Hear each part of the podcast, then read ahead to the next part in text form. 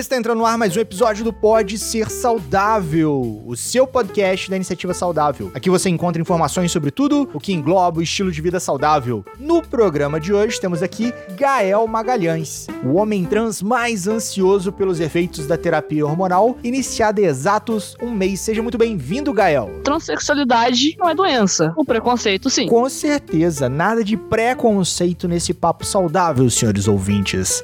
Ela que é doutora pela USP em transexualidade, médica endocrinologista e uma das maiores educadoras em emagrecimento saudável de Belém do Pará. Seja muito bem-vinda, doutora Flávia Cunha. Transexualidade é assunto sério. Vamos evitar o suicídio? E ela, que é médica endocrinologista, começou seus estudos em tratamento hormonal trans há três anos e é minha musa da podosfera. Seja muito bem-vinda, doutora Fernanda Castro. Depressão é transtorno, transexualidade não. Eu sou o Felipe do Carmo e aumente o som porque tem muito conteúdo novo chegando para te mostrar que você pode ser saudável. Então vamos lá. No nosso papo saudável de hoje, que é um papo saudável, por alguns considerados polêmicos, para outros considerado questão de saúde mental, saúde emocional e saúde física. Em um mundo com tanta informação, ainda temos mais ainda desinformação. Ousaria dizer que para cada nova informação que é gerada, uma nova desinformação também é construída. E essa desinformação, infelizmente, alimenta o seu pré conceito, senhor ouvinte. Em alguns casos, alimenta a intolerância de milhões de pessoas e a transexualidade é um desses temas. É importante ressaltar que, independente das suas convicções religiosas, políticas, sociais, científicas ou mesmo do seu achismo, esse assunto merece ser tratado com muito respeito e cuidado. A transexualidade refere-se à condição do indivíduo cuja identidade de gênero se difere daquela designada no nascimento. Ou seja, existe uma diferença entre o sexo biológico do indivíduo e o sexo psicológico. E no papo de hoje, a gente vai trocar essa ideia, a gente vai fazer esse papo saudável sobre a transexualidade. Mas primeiro, Estamos chegando ao episódio 50, senhores ouvintes. Sim, graças a você que nos prestigia com a sua saudável audiência. Já passamos das 35 horas de conteúdo em formato podcast, já são mais de 100 episódios, inúmeros vídeos no IGTV, mais de 600 posts. Eu já perdi a conta das lives que a doutora Fernanda já fez. Inclusive, a última informação que eu tenho é que lá para meados de março a gente já tinha passado dos 18 mil ouvintes. Então imagina seis meses depois, sete meses depois, quantos ouvintes já estão nos escutando na podosfera podosfera. E tudo isso graças a você, que curte, compartilha e nos segue nas plataformas. Mas analisando todos esses números, a gente percebeu que existem muitos ouvintes que nos escutam frequentemente, mas não nos seguem nas plataformas de podcast. Ou que não ativam aquele sininho de notificação. E dessa maneira não fica sabendo das novidades da iniciativa saudável e do endocrinologia inteligente. E tem muita novidade chegando. Então vai lá, é só você seguir a gente nos aplicativos de podcast e nas redes sociais, dar aquelas cinco estrelinhas e nos recomendar. Vai lá, não custa nada, é rapidinho. Tem iniciativa, ajude a mais pessoas escutarem esse trabalho tão saudável.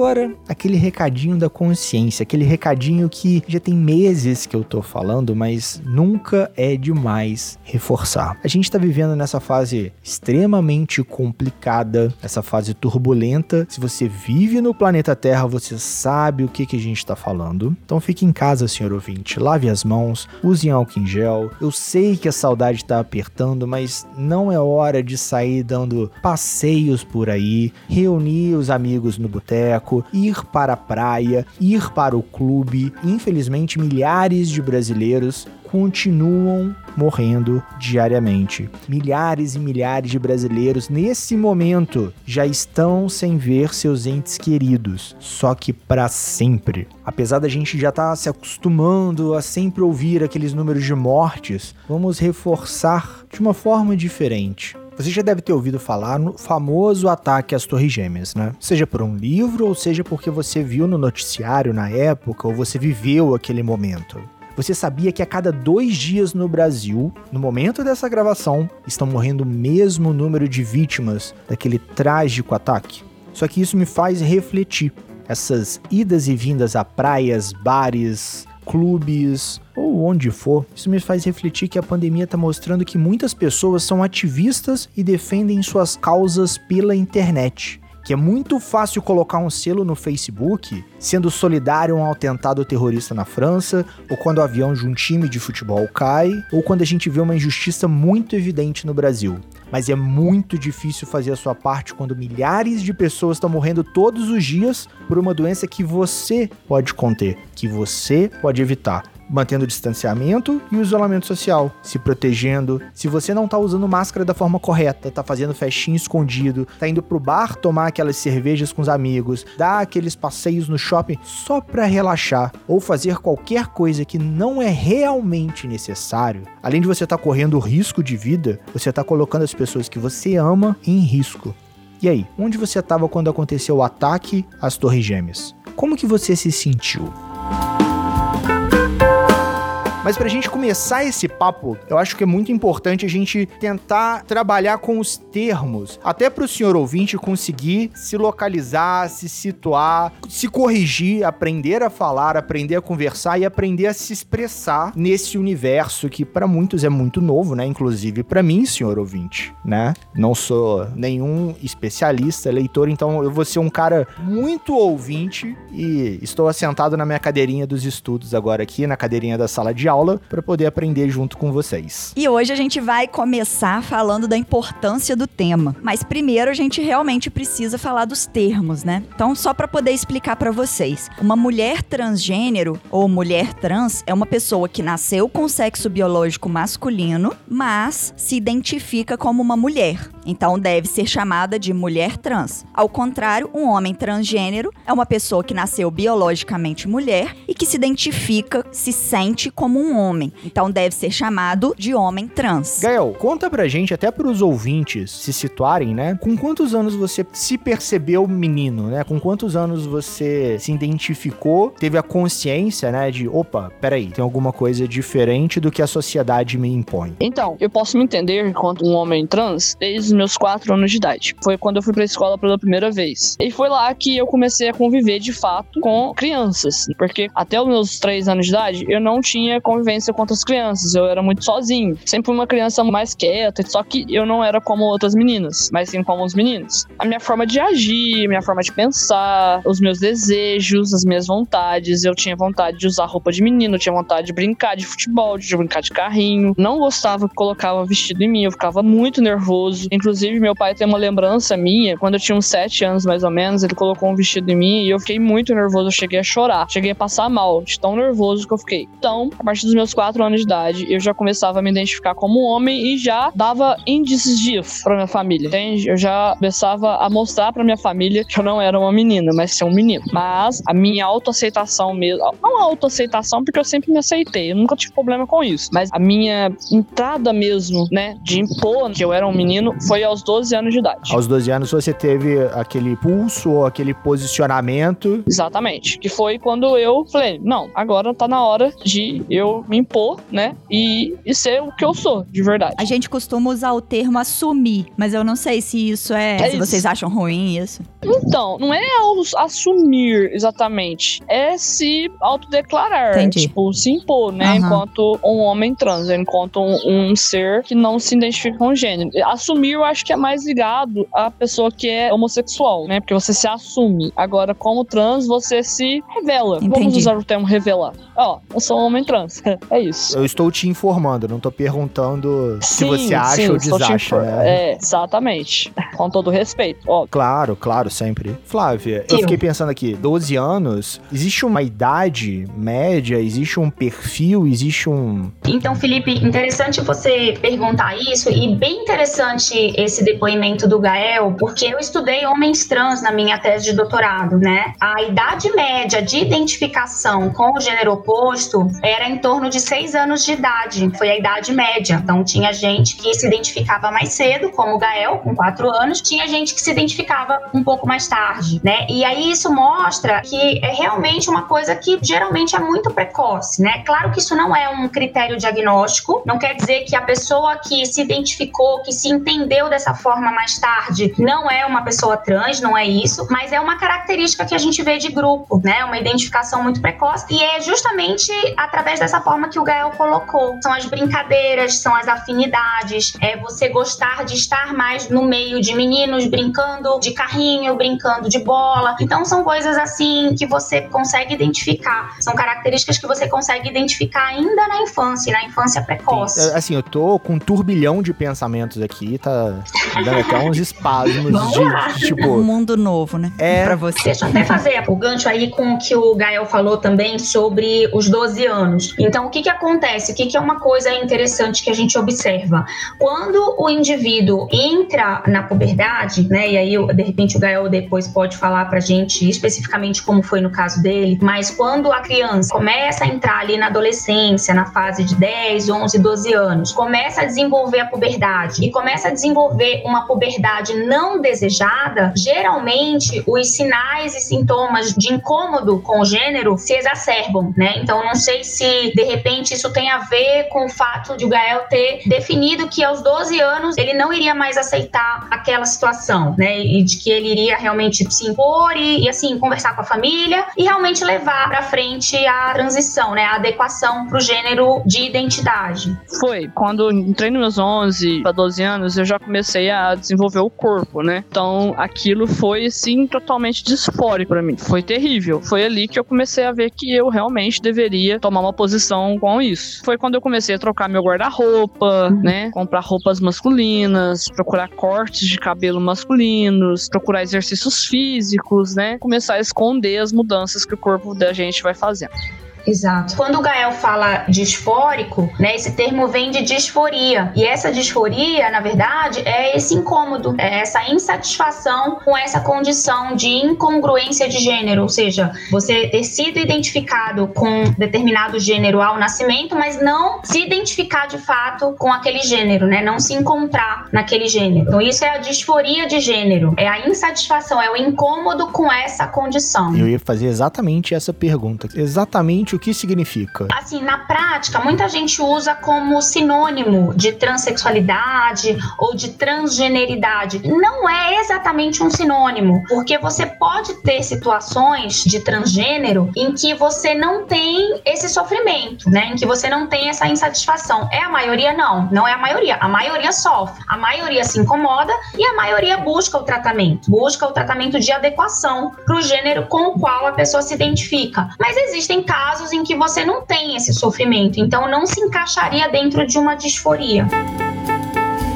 É, e eu achei interessante que ontem, revendo alguns estudos, alguns artigos sobre o tema, eu vi que o Conselho Federal de Medicina apoia quando o médico quer prescrever o bloqueio puberal para esse adolescente que está entrando na puberdade ou até antes de desenvolver a puberdade, de prescrever esse bloqueio puberal até os 16 anos, para aos 16 anos realmente decidir junto com a pessoa que já vai ser como se fosse independente, né, assim, para questão de saúde saúde para decidir se vai querer fazer o processo de transformação mesmo, né? Se depois que já tiver tido esse crescimento, desenvolvimento cerebral, de massa óssea e tal, para poder decidir se vai suplementar ou repor, né, na verdade, o hormônio do gênero oposto. Só que tem esses riscos como possíveis problemas de saúde também. Por exemplo, uma pessoa que faz o bloqueio puberal, ela pode não conseguir chegar no pico de massa óssea ou seja, não conseguir juntar ali a quantidade de osso que ela poderia ter juntado, porque na adolescência é o momento que você mais acumula massa de osso, também pode prejudicar a altura. Então, o ideal seria esperar ter o estirão, só que acaba que vem junto com o pico da puberdade, né? E depois fazer esse bloqueio para poder trabalhar aí num equilíbrio entre os incômodos e a saúde.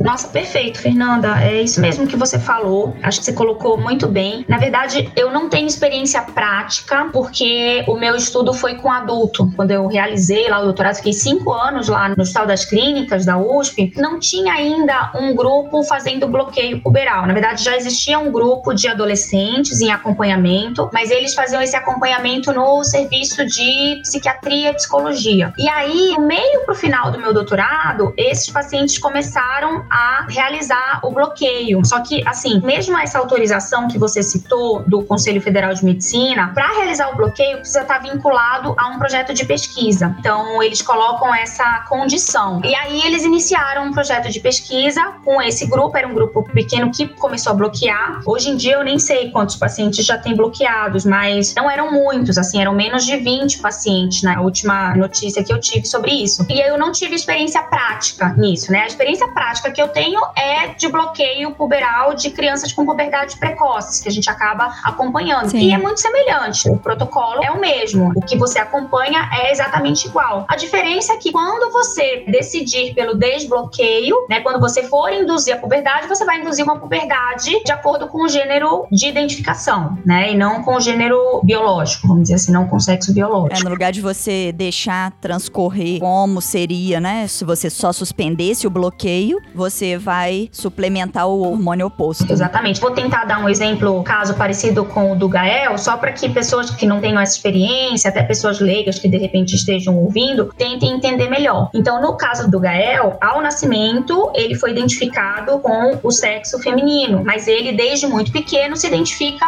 com o sexo masculino. Então, por isso ele é um homem trans. Se a gente fosse fazer o bloqueio puberal do Gael, o que, que a gente faria? No início da puberdade dele, a gente decidiria pelo bloqueio e aí ele ficaria algum tempo bloqueado. É uma medicação que a gente faz mensalmente para a puberdade parar, tá? Então é como se a puberdade não avançasse, não continuasse. E aí, por volta ali dos 16 anos, a gente iniciaria o tratamento com a testosterona. Se fosse um outro caso, né, uma mulher cis, uma mulher nasceu no sexo feminino e se identifica com o sexo feminino e fosse bloqueada durante a puberdade, a gente simplesmente tiraria, pararia a medicação, essa injeção mensal que bloqueia a puberdade e deixaria que ela espontaneamente evoluísse na puberdade feminina. Então essa é a diferença, né? Ao invés de você simplesmente deixar uma puberdade natural acontecer, você vai iniciar o tratamento com, no caso do Gael, a testosterona. A gente tem experiência nesse sentido, né, Flávia, com o bloqueio puberal de meninas ou meninos com 4, 5, 6 anos que entram na puberdade precocemente e a gente Isso. bloqueia até os 11, por exemplo, né, ou até os 9, vai depender de, de como a criança evoluir com a estatura, né? A gente tem essa experiência maior, mas que, então, como você falou, né, em estudos clínicos pode ser feito esse bloqueio quando é o caso da transexualidade, né? Desse sentimento de não pertencer àquele gênero. Eu ia perguntar pro Gael, como que foi para você, como que foi pro seu universo, né? Como que os seus familiares reagiram, como que as pessoas ao seu redor reagiram, né? Na hora que você iniciou esse tratamento, iniciou essa transição. Quando eu tinha 11 anos, a minha mãe, até então a gente nunca tinha conversado sobre isso, mas ela já percebia que eu não era menina, que eu era um menino. Aí quando a gente, eu cheguei nos meus 11 anos, 11 para 12 anos, ela virou para mim e falou, Gael, eu percebo em você desde os seus quatro aninhos, mas você mesmo eu sei que deve ter percebido mais tarde, que você não age como uma menina, assim, você age como um menino, você é um menino. E eu quero te falar que eu não tenho nenhum problema com isso. Inclusive, eu quero que você se liberte disso, sabe? Que você seja literalmente o que você é, que seja feliz. Então, eu posso dizer que minha mãe, para mim, foi meu pontapé inicial. Ela foi muito importante para mim no meu processo de transição.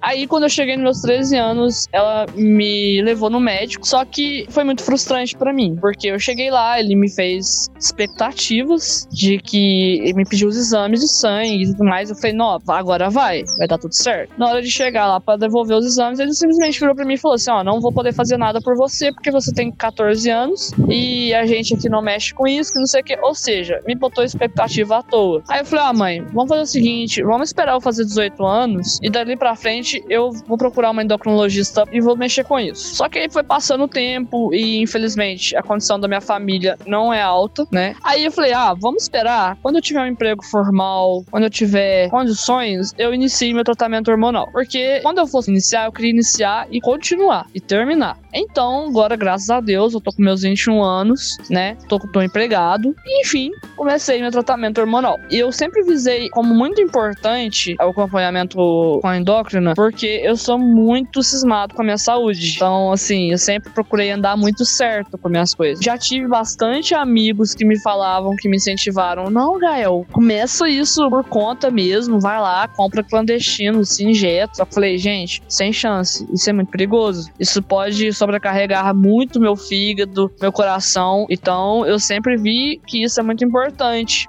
E além de eu acompanhar com a doutora Fernanda como minha endocrinologista, eu também já procurei uma psicóloga. É muito importante para você que é homem trans, quem estiver nos escutando, ou você que é mãe de homem trans, sempre incentivar o seu filho a fazer o acompanhamento psicológico e o acompanhamento com o endocrinologista, sempre simultaneamente. A sua cabeça vai ficar muito sobrecarregada. É muita preocupação, é muita coisa, é uma explosão de sentimentos, de emoções e de hormônios. então, é muito importante que a gente tenha sempre procurar profissionais de saúde capacitados para essa transição. E a psicoterapia, o ideal seria estar fazendo desde o momento que se percebe que tem alguma coisa que não tá bem, né? Então, assim, o ideal é essa pessoa começar um acompanhamento com psicólogo, com médico, com nutricionista, né? Assim, um acompanhamento multidisciplinar mesmo, Sim. desde o início da adolescência, porque assim, eu acho que a adolescência para todo mundo já é um período muito difícil. Exatamente. E para uma pessoa que tá se percebendo como de um gênero e na verdade tá desenvolvendo características sexuais do outro, acho que Uhum. deve ser muito frustrante, né? Bastante. né? Assim, acho que é um momento muito difícil que precisaria de um acompanhamento multidisciplinar. Sim, eu já fiz tratamento psicológico antes. Quando eu fiz 16 anos para 17, eu entrei no cursinho. E nesse cursinho, eles disponibilizaram pra gente psicólogo. Aí foi lá que eu comecei a tratamento, meu tratamento com ela. Ela foi excelente, inclusive, conseguiu me ajudar bastante com essas questões minhas. Esclareceu bastante coisa minha da minha infância. Então, eu fiz um ano de acompanhamento psicológico com ela. Aí depois terminou meu cursinho, eu tive que sair. Mas aí agora eu procurei de novo, tô tratando certinho com a psicóloga. Aí eu comecei simultaneamente com o tratamento hormonal. Flávia, como que foi essa parte de políticas de saúde pública, assim, que você conseguiu perceber em relação ao trabalho lá que você fez? Tinha essa, essa avaliação também, assim? Você tocou num ponto importante das políticas públicas. Lá em São Paulo, acho que é um dos programas, se não for o mais bem estruturado do país, né? Acho que eles estão há anos-luz do resto do Brasil. Então, quando eu voltei do doutorado, já existia um serviço de acolhimento e acompanhamento e tratamento hormonal, inclusive, para pessoas trans aqui em Belém. Funciona ainda, né? Centro de saúde do setor secundário, vamos dizer assim. É um posto de saúde especializado, não é um hospital. E aí, esses pacientes, eles estavam completando os dois anos mínimos necessários de acompanhamento para que se indicasse qualquer tipo de cirurgia do processo transexualizador. Então, como funciona atualmente pelo Ministério da Saúde? O paciente tem que cumprir dois anos mínimos de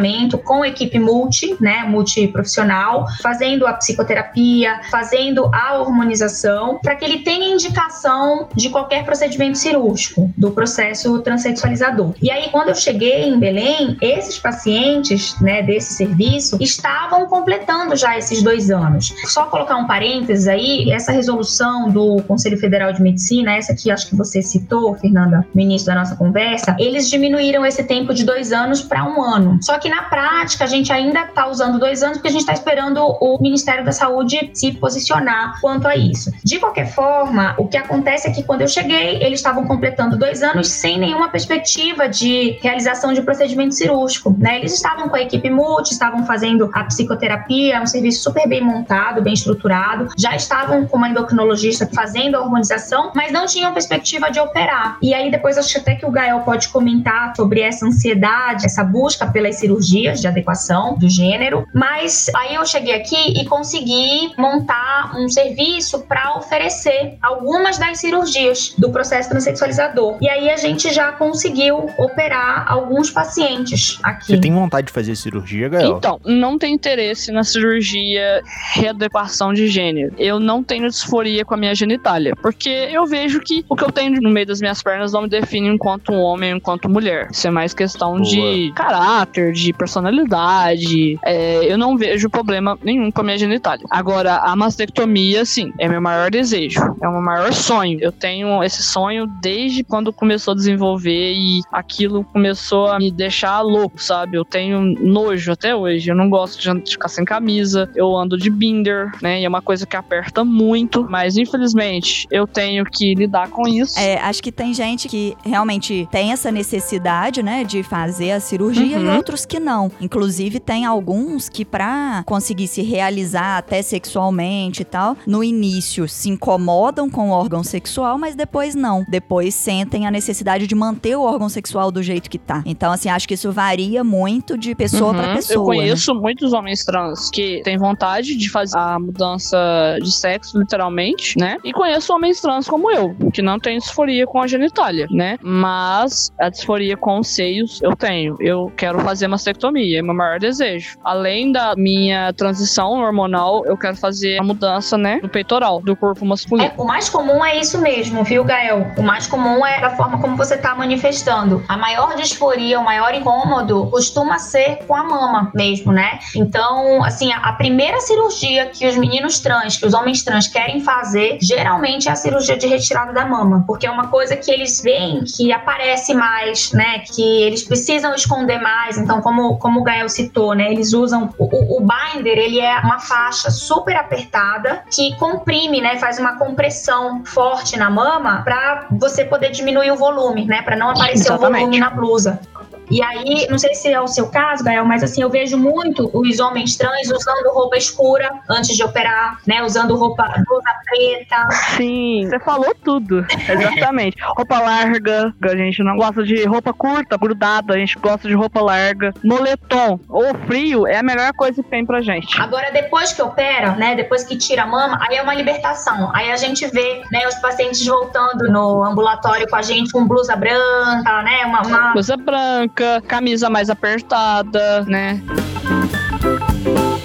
É, eu tava pensando aqui sobre menstruação para os homens trans e, e ereção para as mulheres trans, né? Que deve ser um incômodo bem grande, mas que já é suprimido, pelo menos para a maioria ou em parte, com a reposição hormonal, né? Com o tratamento hormonal. Como que é a sua experiência, Flávio? Então, sobre a menstruação, geralmente no primeiro, no máximo segundo mês de tratamento, você já tem uma supressão completa da menstruação. Então, o tratamento hormonal ele é muito muito efetivo para bloquear, para cessar os ciclos menstruais, né? Para parar os ciclos menstruais. Em relação à ereção, que você comentou, Fernanda, sobre as mulheres trans, então isso, isso é uma coisa que incomoda bastante, né? As mulheres trans. O tratamento da mulher trans é feito com estrógeno e em algumas situações a gente associa um medicamento que bloqueia o receptor de ação da testosterona, ou seja, onde a testosterona age. Então você tem tanto o uso do estrógeno para você você conseguir a feminização da mulher, quanto esse bloqueio da ação da testosterona. E aí, quando a gente faz a associação do estrógeno com esse bloqueador, a gente tem um bom resultado na diminuição das ereções e também dos pelos, né? Então, a gente, com essa associação, você tem um melhor efeito sobre ereção. Às vezes, eles têm ereção matinal, né? Não intencional, e isso melhora muito com a associação das duas medicações. Já que a gente tá falando de hormônio, vamos lembrar que, da mesma forma que uma suplementação hormonal, no caso de uma mulher cis que entrou na menopausa, por exemplo, ou um homem cis que teve uma redução de testosterona pela idade e tudo, e que a gente tem que fazer uma reposição hormonal, para os trans, a gente também tem os riscos da reposição hormonal, né? Então a gente tem que estar tá seguro aí com a questão de reduzir ao máximo os fatores de risco para problemas de coração, para tromboses, né? Né? Porque são hormônios, então a gente tem que reduzir ao máximo os outros fatores de risco, como obesidade, hipertensão, tabagismo, sedentarismo. Né? A gente tem que tratar todas essas alterações para poder conseguir usar com segurança uma reposição hormonal. A minha tese foi exatamente isso, né? Estudar o risco cardiovascular do uso da testosterona nos homens trans, porque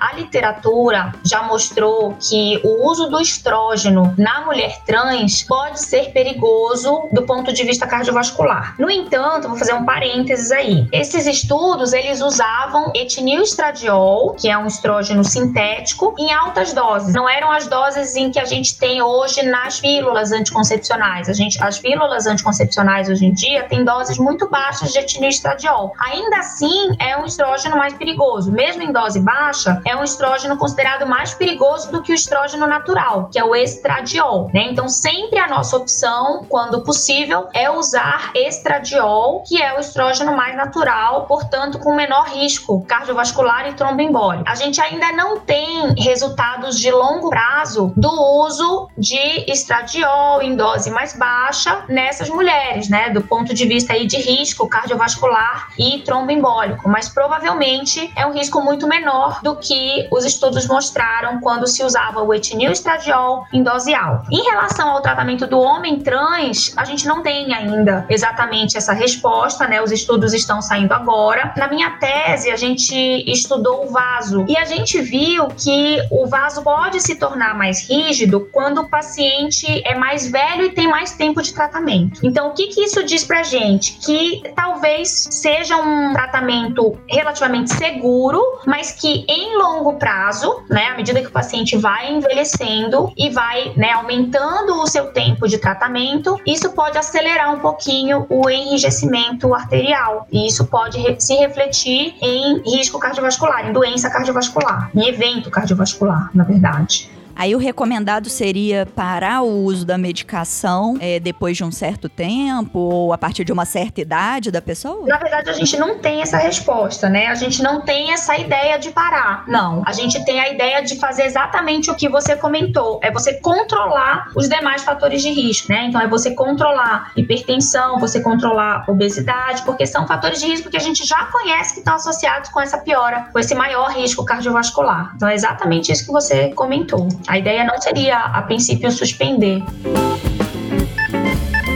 Vamos voltar um pouquinho na pauta. Desafios e preconceitos, né? A gente infelizmente vive num mundo preconceituoso, né? Eu falei lá no início do podcast, a cada informação gera-se uma desinformação. Mas Gael, como que é no seu dia a dia ou como que é ao seu redor? Conta um pouco pra gente em relação às suas dificuldades e mais do que isso, como que você se sentiu barra reagiu? Porque eu acho que às vezes é importante o ouvinte entender que é um ser humano que tá do outro lado. Felizmente, né? Espero eu que a maioria dos nossos ouvintes não sejam preconceituosos, mas que eles repassem essa mensagem para mostrar, gente, é um ser humano que tá lá. Independente de qualquer situação, é um ser humano, né? Então, como eu citei, minha mãe, ela foi uma pessoa, uma figura excelente, né, na minha, no meu processo de, de descoberta, de revelação. Então, sobre a minha mãe, eu não tenho nada a reclamar, sabe? A minha mãe foi incrível comigo, foi a pessoa mais iluminada da minha vida. Aquela mãe coruja, né? Seu porto seguro. Meu porto seguro o Fernanda falou exatamente. Quando me revelei, né, homem trans e tudo mais, meus pais estavam no processo de separação, no processo de divórcio, né? E meu pai, quando minha mãe tava grávida, ele, quando ela descobriu que eu tava grávida, ele queria uma menina. E quando ele começou a perceber que eu já não agia como menina, ele já começou a se frustrar um pouco. Quando eu me revelei, né, de fato, ele foi bem difícil de me aceitar. Já foi bastante preconceituoso comigo, né? Falava que eu não tinha que ficar mostrando para as pessoas o que eu era, eu tinha que ser mais reservado. Então, assim, já sofri muito preconceito do meu próprio pai. E eu tive muita dificuldade com a família dele, né? E com a família da minha mãe também. Eu sofri muito preconceito por parte dos dois,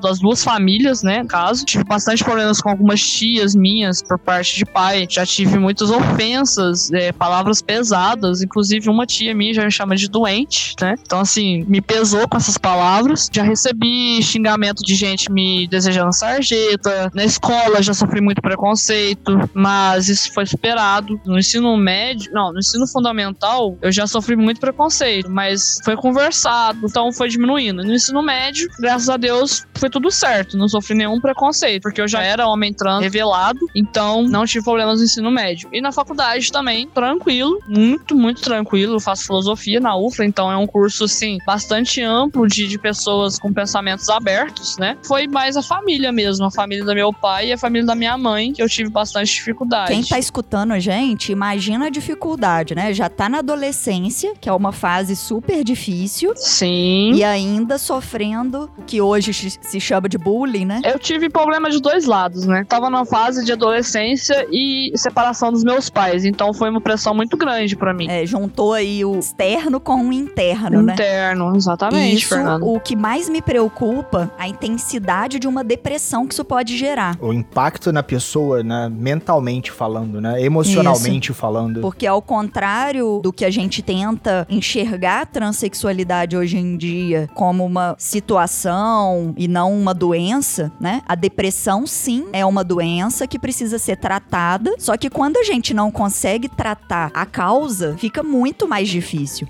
Uma coisa que me motivou muito, uma situação que me motivou muito a apoiar essas pessoas, né? A, a apoiar esses pacientes trans, a expressar a minha opinião, foi uma situação de uma mulher trans que chegou no meu consultório, me contou que já tinha tentado suicídio nove vezes e só conseguiu sair da depressão quando começou o tratamento hormonal e quando saiu de casa, né? Quando parou de sofrer essa violência verbal, esse, essa opressão que tinha. Então, assim, não só a parte médica, né? Mas também a parte psicológica e de situação mesmo, de local, das pessoas ao redor, precisa ser tratado. E se a gente conseguir tirar esse preconceito que a gente tem, que a maioria da sociedade tem, a gente vai conseguir ajudar muitas pessoas a não entrarem numa depressão tão profunda, a não terem depressão grave a ponto de tentar o suicídio. Caramba, eu tô de cara aqui. A gente entrou nesse assunto, eu abri o computador aqui para poder pesquisar. No site do Hospital Santa Mônica diz que em 2018 foi publicado um trabalho na Lancet, que é uma revista conceituada, e diz que 60% da população transgênero sofre de depressão. Ele estima que 42% da população trans já tentou suicídio e 85,7% já pensou na possibilidade de autoextermínio, na possibilidade de suicídio. Senhor ouvinte, eu tô arrepiado de nervoso. Tem que ter algum sinônimo para isso para poder não botar um pi, mas assim, como que uma idiotice social pode matar tantas pessoas, pode colocar em risco a vida de tantas pessoas? Tipo, não tem. Puxando um gancho, Felipe. Pode puxar jab direto, cruzado, voadora, só gancho. Não só a depressão, mas também o problema de ansiedade e síndrome do pânico. Eu quero me colocar também como exemplo vivo, né? Quando eu tinha 18 anos, eu tive síndrome do pânico. E foi horrível. Foi uma parte da minha vida, assim, que eu não quero voltar nunca mais. Olha só, e a população em geral, fala assim: ah, Felipe, mas qual que é o número da população em geral? 4,6% da população não trans que tenta suicídio. É, é absurdo esse número. É absurdo. Fica aqui o registro da minha revolta. É uma motivação e tanto, né? Pro respeito e pra defesa desses direitos. Por exemplo, o nome social, o tratamento hormonal, tratamento cirúrgico, acompanhamento psicológico, mas também como uma reflexão aí, né? De como convencer as pessoas de não terem esse preconceito, de acolherem, abraçarem, né? Pra ajudar a evitar tantos casos de depressão. E os três principais pontos levantados foram a falta de aceitação da família, preconceito e insegurança da sociedade e o isolamento na escola e ambiente de trabalho. Ou seja, a situação própria, assim, de incômodo com o próprio corpo é o que menos pesa, né? Porque isso não conseguiria ser resolvido diretamente, né, pela sociedade, mas por processos governamentais. Mas se a gente conseguisse estimular a sociedade a ter esse respeito, tanto dentro de casa quanto fora, a gente já conseguiria evitar muito sofrimento. As pessoas têm que também tomar um pouco de consciência, né? As pessoas que nos ouvem, que pra vida de vocês, que são pessoas cis, não faz diferença nenhuma nos chamar de ele ou de ela. Mas pra nós que somos pessoas trans, é uma diferença tão grande, sabe? A gente ser reconhecido enquanto o gênero que a gente se identifica. Quando a gente chega, tipo, ah, é ele, dele, usa usa os pronomes certos, para vocês às vezes não pode fazer diferença nenhuma. Tipo, tá conversando só com mais uma pessoa. Mas pra gente faz muita diferença e esse tratamento, né, pelo nome social, pelos pronomes certos, também podem diminuir bastante a nossa tendência à ansiedade e depressão. Porque a gente se sente acolhido, a gente se sente reconhecido, né? Então é importante também. É um direito de personalidade, né? Exatamente. Me, me corrija se eu estiver errado. É como se o ouvinte, o senhor ouvinte que é cis, é como se eu chegasse no meio da rua e falasse assim pra ele: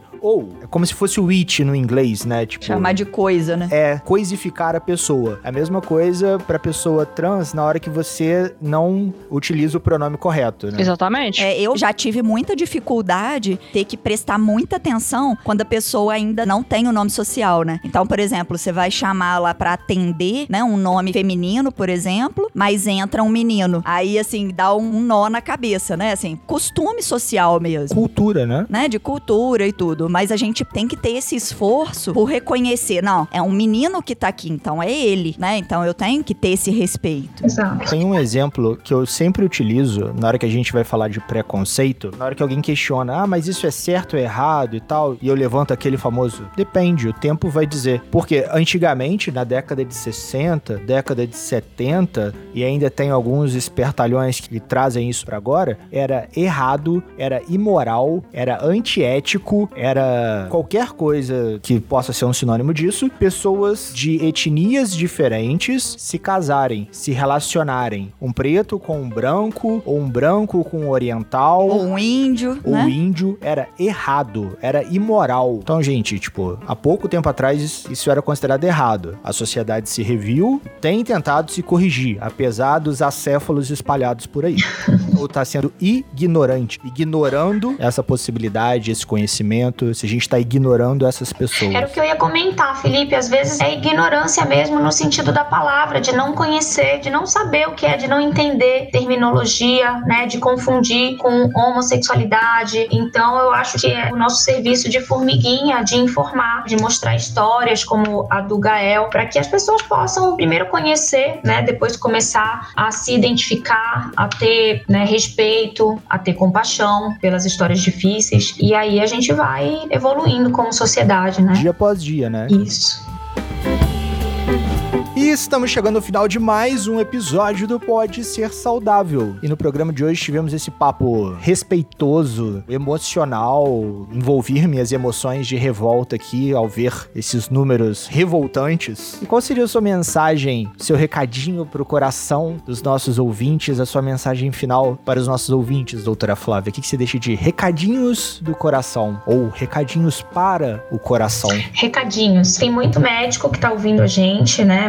Talvez muitos endocrinologistas. Tenho ficado muito feliz em ver a sociedade médica tem se dedicado a conhecer, a receber esses pacientes, até atender, né? A estudar. Logo que eu comecei o doutorado, eu via muito uma atitude de medo de acolher esses pacientes, às vezes até preconceito, né? Não sei o que motivava a rejeição, se era mais o medo, o desconhecimento, medo de não dar conta de fazer o tratamento, medo de achar que não poderia fazer o tratamento, que não estaria respaldado pelo Conselho Federal de Medicina. E hoje em dia eu vejo um movimento diferente, eu vejo um movimento dos médicos, em especial, tendo esse interesse na área, e isso me faz ver que tá valendo a pena. E o, o meu recado é, na verdade, muito mais assim um, um agradecimento e uma manifestação de felicidade de todo um trabalho que eu comecei mais ou menos sete, oito anos e pessoas né, mais experientes do que eu, doutora Elaine Costa, professora Berenice, doutora Soraya, começaram antes de mim e me ensinaram muita coisa. Então, aqui também o meu agradecimento a elas e a toda a equipe lá do Hospital das Clínicas da USP e, em especial, aos pacientes que eu acompanhei, que eu conheci, que me ensinaram muita coisa. Pacientes como o Gael. E muito obrigada pelo convite, Fernanda, Felipe. Amei estar aqui. Realmente foi muito gostoso. Um papo muito legal. Eu espero que esse seja o primeiro de muitos papos. E um abraço para essas professoras que ensinaram tanto a doutora Flávia. Espero que elas escutem esse podcast. Você manda pra elas, hein, Flávia? E qual seria a sua mensagem final para os nossos ouvintes, Gael? O que, que você deixa de recadinhos do coração ou voadoras do coração? Como voadoras do coração, eu quero deixar um recado às pessoas que ainda têm preconceito, que possam nos respeitar mais, sabe? Porque isso pode não fazer diferença nenhuma na vida das pessoas, mas pra gente faz uma enorme diferença, deixa o coração quentinho. E recadinhos do coração, eu quero agradecer você e a doutora Fernanda, muito, muito, muito. E se você aí que tá escutando e conhece uma pessoa que é trans e que não é tão acolhida, acolha essa pessoa, né? Mostra pra ela que você tá ali pra ela e que você possam respeitar, possam nos acolher. Com certeza. E você, minha musa da podosfera, que deixa de recadinhos do coração pros nossos ouvintes, ou como eu falei com o Gael, que deixe de voadora no coração para aqueles nossos ouvintes que infelizmente ainda tem algum tipo de preconceito ultrapassado. Por mais que muitos estudos ou coachings, filósofas, filósofos evidenciem que não adianta a gente se colocar na, no lugar da pessoa, porque às vezes a pessoa vai ter um pensamento da gente, então nem sempre vai dar certo. Eu percebo que muitas vezes, se a gente conseguir se imaginar na situação daquela pessoa, como a gente se sentiria, já ajuda aí 90% das vezes a resolver a maioria dos problemas e a convivência entre as pessoas. E eu uso isso no meu dia a dia, né, no tratamento dos meus pacientes, por mais que eu não seja muito padrão para poder ter opções, né, assim, escolher as coisas, tipo eu gosto de verdura, né, de fazer exercício, de acordar Você gosta cedo. de mim? Bobo. Mas se eu conseguir me colocar no lugar das pessoas, né, se imaginar, nossa, eu não tô feliz com o meu corpo, eu queria ter o, o corpo do sexo oposto, eu não me sinto do gênero feminino, mas sim do gênero masculino, né? Imagina como seria. Eu realmente estaria mal e procurando uma solução. Então, se coloque aí no lugar dessas pessoas que não se sentem bem com o sexo biológico e apoie essa situação. Apoie essas pessoas que você vai evitar muitos problemas para ela e também para os familiares, para as pessoas que amam essa pessoa. Como disse a doutora Flávia, vamos evitar o suicídio. Com certeza. E minha mensagem final é sempre aquela velha máxima. Sigam as nossas redes sociais, iniciativasaudável.com, escutem e compartilhem todos os nossos episódios. Muitos novos estão vindo, senhores ouvintes. Sim, já estamos chegando aí no episódio 50, então muitas novidades já estão chegando. E agora todos os nossos episódios já estão no YouTube. Então se você tem aquela tia, aquele tio, aquele amigo que ainda não conhece o universo dos podcasts e não sabe onde escutar, você pode mandar aquele link do YouTube pra ele. Ou se ele já conhece, manda o link das plataformas de podcast, Spotify, Deezer, Apple Podcast, Cashbox ou outro agregador da sua preferência. E lembre-se sempre, você também pode ser saudável. E no mais, aquele abraço.